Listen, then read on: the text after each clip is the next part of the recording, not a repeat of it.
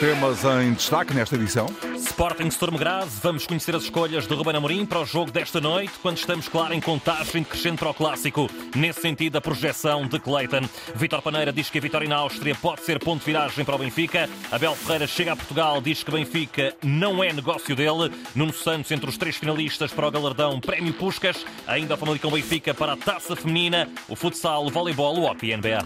O Jornal de Esporte com a edição de João Gomes Dias.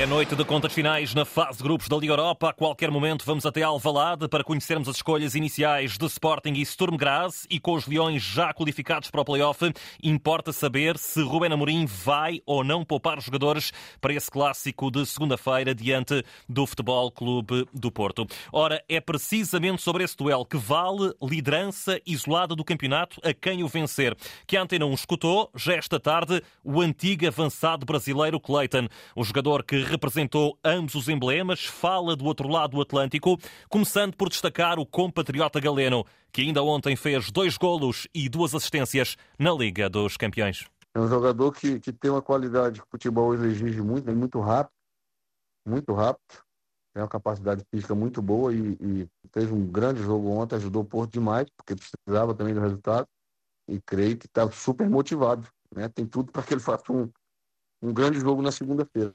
Galeno em plano, de destaque, em plano de destaque, a poder dar sequência àquilo que fez ontem diante o Shakhtar, agora frente ao Sporting, mas é também um Porto em crescimento, claro, nas mãos de Sérgio Conceição. O Sérgio tem uma capacidade de gerir muito bem seus plantéis, né? E, e esse ano a gente vê muito dedo nele, dele nisso aí, porque teve saídas importantíssimas para esse ano e ele tem ele tem mantido de pé né? Vamos colocar assim, porque chega nessa altura no segundo posto, tem tudo para fazer um bom jogo. E se ganhar, vai a primeiro. Já do lado do Sporting, Clayton diz que esta é uma clara oportunidade os Leões mostrarem que também estão à altura dos grandes jogos. Depois das derrotas com Benfica e Vitória, também diante da Atalanta e até do empate frente ao Braga. É uma boa altura né, para os jogadores do esporte provar o contrário. Perderam para o Benfica, perderam para o Vitória, podia estar com a margem maior porque os outros também vacilaram, né? Enfim, é, segunda-feira no clássico vai ser, e como você disse, eu creio que vai ser um grande jogo, por causa de todos esses detalhes que estamos falando. Envolve muita coisa nessa partida. E nesta entrevista à antena, o antigo goleador de Porto e Sporting fala, pois claro, de Vitor Jóqueres. Define muito bem, é um, é um, é um finalizador nato, né? E está num patamar diferenciado para mim também. Tenho achado interessante demais, porque o campeonato português é um campeonato batido, duro. Eu creio que vai ser um jogador no curto prazo aí a nível mundial. Ora, na contagem crescente para este jogo, a Antena 1 também escutou Jesualdo Ferreira, o antigo treinador de Sporting e de Futebol Clube do Porto, diz que este duelo vai permitir tirar algumas conclusões sobre o que valem estas equipas. Eu creio que aquilo que, que acontecer no próximo, no próximo fim de semana, em relação a estes jogos, embora não definam nada, vão pelo menos deixar claro qual é realmente a posição das, neste momento das equipas. O Futebol Clube ultrapassou aquilo que toda a gente chamava que era uma crise, quando esteve a seis pontos, toda, ultrapassou, digamos, de uma, forma, de uma forma segura. O Sporting esteve muito bem e depois deixou de estar em dois ou três jogos. O Conselho de Arbitragem nomeou Nuno Almeida para dirigir esta partida, escolha natural na leitura de Rui Rodrigues, antigo árbitro e comentador de arbitragem aqui na Antena 1. Nuno Almeida é um dos árbitros mais experientes que nós temos na primeira categoria, tem 48 anos. Eh, vai fazer o seu jogo número 239 de Primeira Liga, portanto é o segundo árbitro com mais jogos que nós temos no futebol profissional será o nono jogo que irá arbitrar esta época. Eh, e como eu disse também, quando foi uh, o Benfica Sporting, direi que eu disse que o Conselho de Arbitragem não iria correr nenhum risco em termos de nomeações de jogos grandes esta época. Portanto, o Almeida, apesar de não ser internacional, é claramente um dos melhores árbitros que nós temos no nosso, no nosso futebol, no nosso campeonato, e, portanto, uma nomeação dentro daquilo que era expectável fosse acontecer por parte do Conselho de Arbitragem da Federação. A projeção do clássico na Antena 1, clássico que, como dissemos, vá à liderança isolada, a quem o vencer. As equipas partilham a primeira posição do campeonato. Esperada casa cheia em Alvalade. O jogo é segunda-feira às 8 e um quarto da noite, para seguir aqui na rádio com relato de Nuno Matos e de José Pedro Pinto. Domingo é vez de Braga-Benfica, jogo na pedreira, entre duas formações que viram traçado o destino europeu para o play-off de acesso aos oitavos de final da Liga Europa e que agora procuram chegar-se mais à frente no Campeonato Nacional. Opinião de Vítor Paneira, minhoto e antigo jogador das Águias. O Benfica entra em campo mais moralizado com o triunfo na Áustria que deu nova vida a Artur Cabral e também a Roger Schmidt. Depois desta vitória moralizadora e segundo alguma pressão ou muita pressão está sobre o seu treinador eventualmente também sobre o seu, o seu ponta de lança, que acaba por ser ele, a ter uma importância extraordinária. E pode ser também uma altura de mudança no Benfica e de acreditar no Benfica que vai tendo alguns jogos sofridos, também é verdade, com alguma dificuldade na finalização ou muita dificuldade, e este resultado é claramente moralizador. Já sobre Rafa e as constantes perdidas eh, perto da baliza, Vitor Paneira faz também uma apreciação. A verdade é que ele está sempre no sítio certo, não é finalizador, mas está no sítio certo. É um jogador que precisa, eventualmente, não, diria de confiança, porque ele tem confiança jogando início, alguma mais tranquilidade na zona de definição e na zona de finalização. E ele tem sido particularmente, ele desperdiça, e é verdade que tem desperdiçado golos, que na teoria para nós jogamos seriam golos com alguma facilidade, mas não é tão fácil assim como nós às vezes expectamos. Mas é um jogador que, que é de referência do Benfica, é um jogador que faz, faz a diferença na, na frente de ataque. É pena que não concretize, se concretizasse 50% dos, dos lances que queria, já não estaria no Benfica há muito tempo, digo. Bons protagonistas, bom jogo também entre dois bons clubes, é isso que perspectiva Vítor Paneira. Equipas separadas por apenas um ponto na tabela classificativa. O Sporting da Braga está forte, é uma equipa que tem extremas soluções dentro do seu plantel. O Benfica que está também ele agora moralizado para, para, para atacar a possível primeiro lugar neste campeonato e fechar antes do Natal em primeiro lugar. Vai ser um grande, um grande jogo, um derby, perante um Sporting de Braga que eu repito forte, perante o Benfica que vem também de uma grande jornada europeia e que pode naturalmente acreditar naquilo que é, que é a sua equipa, o seu grupo e o seu plantel. Vítor Paneira, atualmente no comando técnico do Varzim, que é terceiro na Série A da Liga 3, aqui escutado por João Correia, a projetar esse duelo entre Braga e Benfica. Ora, ainda sobre essa partida no Minho, faz sentido escutar novamente Rui Rodrigues e também Josualdo Ferreira. Começamos pelo antigo treinador, também destes dois emblemas. Fala no embalo europeu que ambos trazem para aquilo que pode ser também o lançamento dos dados do encontro. O Benfica encontrou neste, neste jogo agora final no último jogo e no último minuto conseguiu de, de repente renascer. E, e, e, essa força que o Benfica conseguiu conquistar pode ser muito importante no próximo jogo. Mas, mas o, o, Braga foi capaz de jogar com o Real Madrid e, com o Nápoles de uma forma muito, muito interessante se nós analisarmos a distância que há entre as duas equipas e entre os dois clubes, nomeadamente do ponto de vista financeiro e das ligas a que pertencem. É bom não esquecermos isto.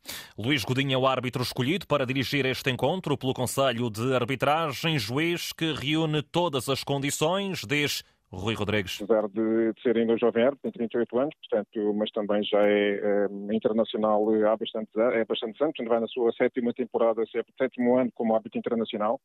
É, é também bastante experiente, tem, vai fazer o jogo 142 de primeira categoria, é, portanto também um árbitro já com bastante experiência é, e também é quem se figura um, um futuro promissor naquilo que é a arbitragem ao nível europeu.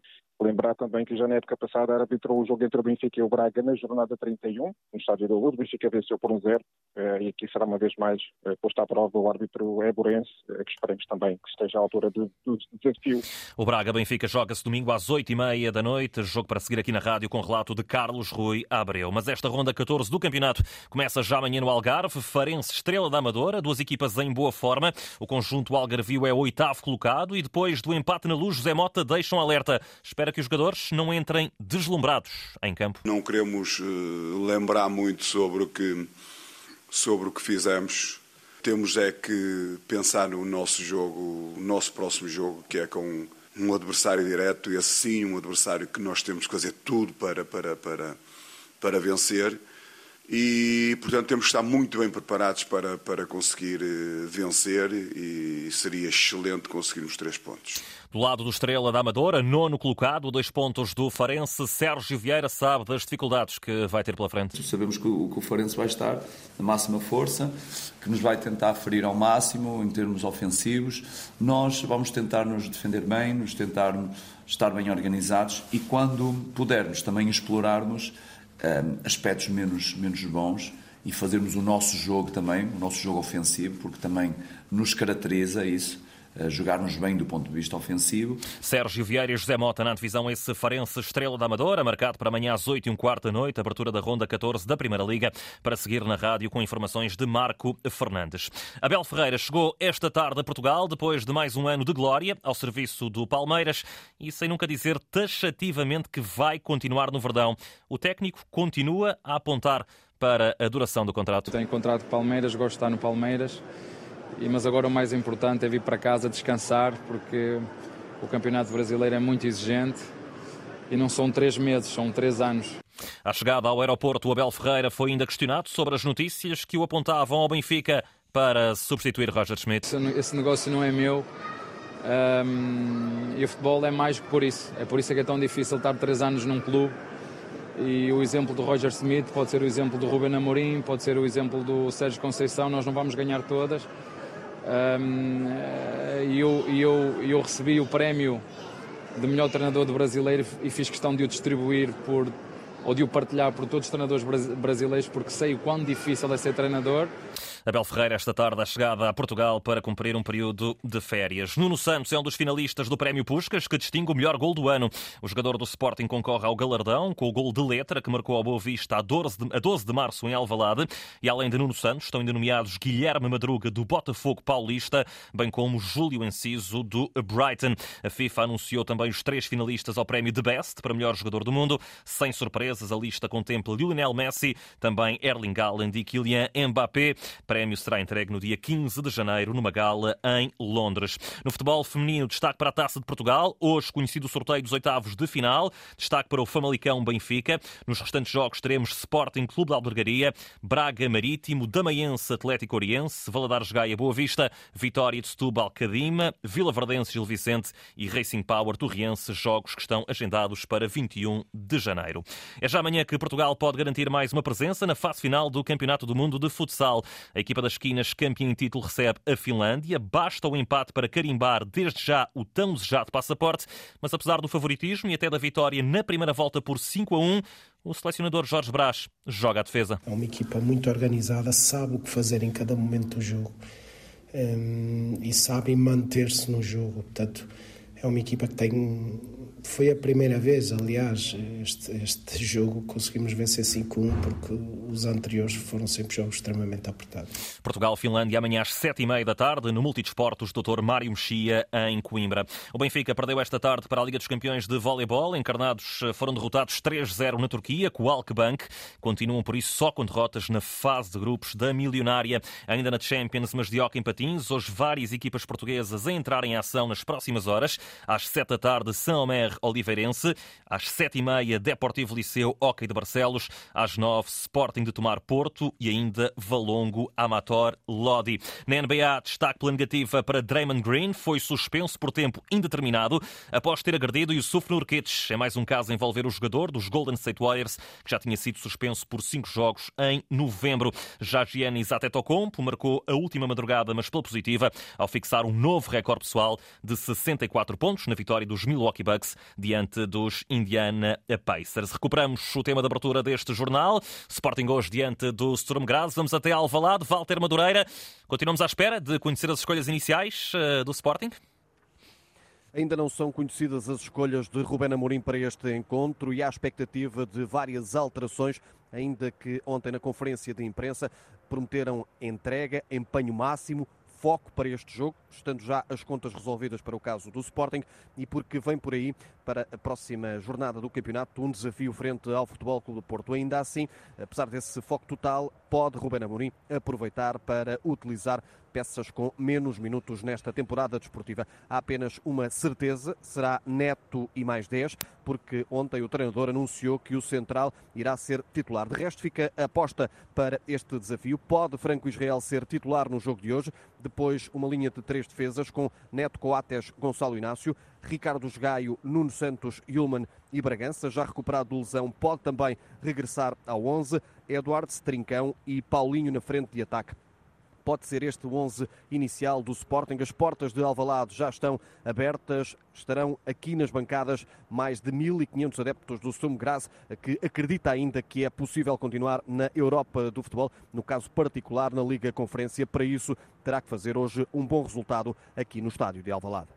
Walter Madureira será o repórter desta partida que terá relato de José Pedro Pinto. Acreditamos nós que no jornal às 7 já serão conhecidas as escolhas iniciais de Sporting e também de Sturm. Certamente, e essa hora vamos lá Alvalade.